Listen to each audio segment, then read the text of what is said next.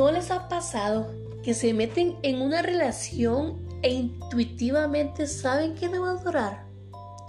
Digo, se conocen, sienten una increíble cantidad de química, pero algo allá abajo, más allá de la lógica, intuye que probablemente no va a durar. Y es triste, o al menos debería de serlo, porque a pesar de todo te arriesgas. Sabes que esos pocos meses o semanas serán interesantes. Que cruzaron sus caminos para enseñarse algo primordial y algo verdaderamente importante. No sabes qué es y eso es maravilloso. Hay un hermoso balance entre aprender a no aceptar amores a medias y andar de pesado solo pidiendo relaciones que tú sabes que no durarán mucho.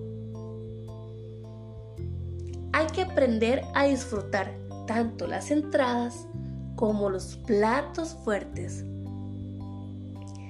Y, sin embargo, ahí estás tú, sabiendo que probablemente acabarás destrozado o destrozada, pero el corazón intuye algo pero el miedo al dolor suele ganar la partida.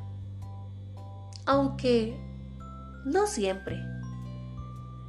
Me gusta pensar que esas personas ya las hemos conocido o antes de venir a esta encarnación nos conocimos y nos pusimos de acuerdo y tocamos la puerta.